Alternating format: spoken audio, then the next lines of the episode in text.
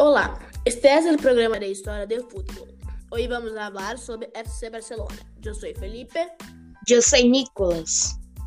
O futebol base do Barça começou a existir muito pronto.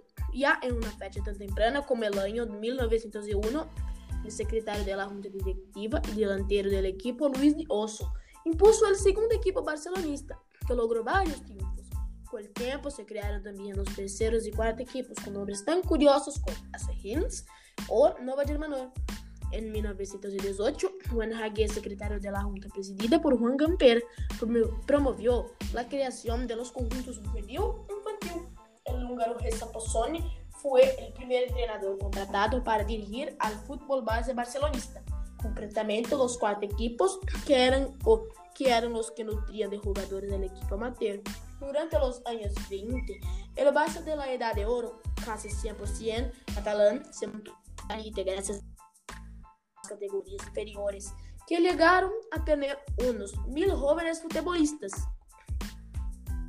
A pesar de la buena labor del técnico Miguel Gual, el, el Contal solo estuvo un año entre los grandes del fútbol estatal, ya que en 1957 baja segunda división Desde entonces estuvo a caballo entre la categoría plata y la tercera división, hasta que en 1970 se fusionó con otro filial barcelonista, llamada Atlético Cataluña, que por entonces cohabitaba en tercera con el Comtal, para dar paso a un único equipo batizado como Barça Atlético.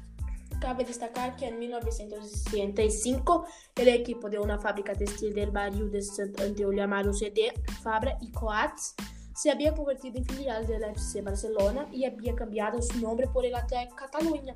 Durante cinco años, este equipo permaneció en tercera división hasta la citada fusión con el Comtal. Josep Seguer fue el primer entrenador de nuevo Barça Atlético, que empezó a jugar en la tercera división. Hasta que, a partir del año 1974, se estabilizó entre las categorías A y B, la segunda división. Mientras tanto, las diversas categorías del fútbol base azulgrana, desde los juveniles a los infantiles, y van logrando numerosos éxitos en los campeonatos estatales de todo tipo. A partir de 1979, la creación de la residencia de jóvenes futbolistas en la Masía dio un impulso decisivo al fútbol formativo barcelonista, así como también, también la impagable labor que desde 1980 hizo Tour, coordinador del fútbol de base Barça durante casi 20 años y a la vez un infalible descubridor de talentos. El antiguo Barça amateur, desde siempre el tercer equipo barcelonista, se fundó en 1967 y obviamente siempre milito en una categoría por debajo de Barça Atlético. 1993 pasó a denominarse Barça C y se desafió en 2007, cuando estaba encuadrado en la tercera división, debido al descenso de su hermano mayor en la misma categoría.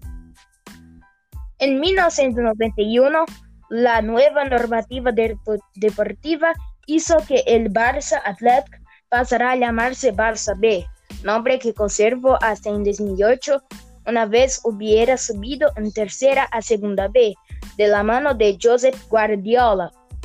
El equipo fue, el de nuevo rebautizado como Barça Athletic. En 2010 esta nomenclatura se volvió a cambiar por la de Barça B, coincidiendo con el ascenso a Segunda A. Desde el Barça B a los prebenjamines, el fútbol base barcelonista ha logrado desde siempre brillantes triunfos tanto en el ámbito estatal como en, en el internacional.